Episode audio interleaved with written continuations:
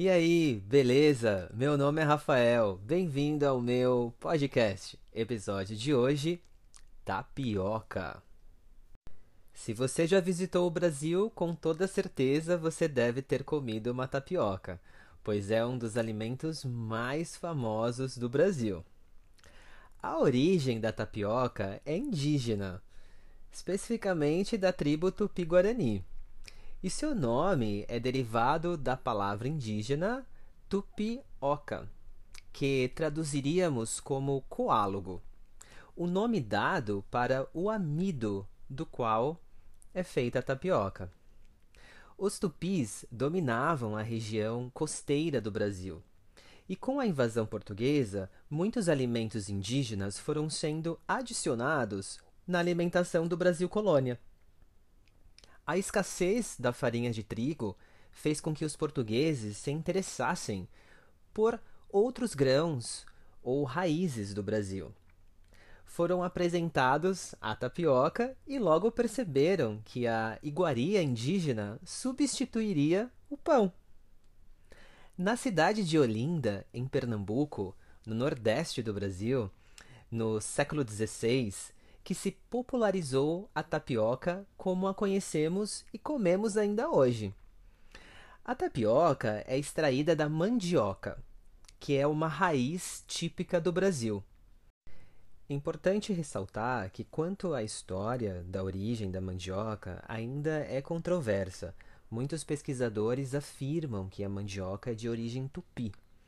Porém, pode ter incoerência nessa afirmação, já que a palavra Mani é de origem aruac, os que são os povos originários do Amazonas, que eram excelentes agricultores, especialmente no cultivo da mandioca.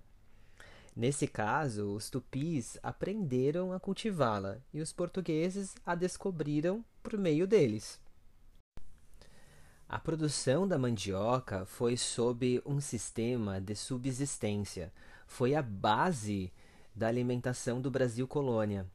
Inclusive, era o principal alimento ingerido pelos escravos vindos de África. Com a farinha de mandioca é possível fazer milhares de pratos, como bolos, pães, massas, sobremesas e até cerveja.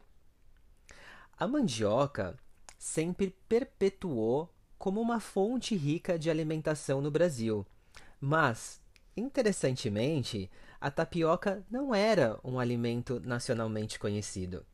O consumo dela era voltado à população nortista e nordestina. Entretanto, bem parecido com o caso do açaí, nas últimas duas décadas, devido ao seu valor nutricional, sem gordura, glúten e sódio em sua composição, a tapioca se tornou um alimento saudável e muito prático de se fazer. Hoje em dia, em qualquer supermercado do Brasil você irá encontrá-la. Nós a compramos como uma farinha. Para comê-la, basta colocá-la na frigideira e esperar uns minutinhos. Depois, coloque manteiga ou requeijão está pronta. Algumas pessoas gostam de colocar frios enquanto a tapioca está sendo preparada na frigideira. Outras a comem com ovos.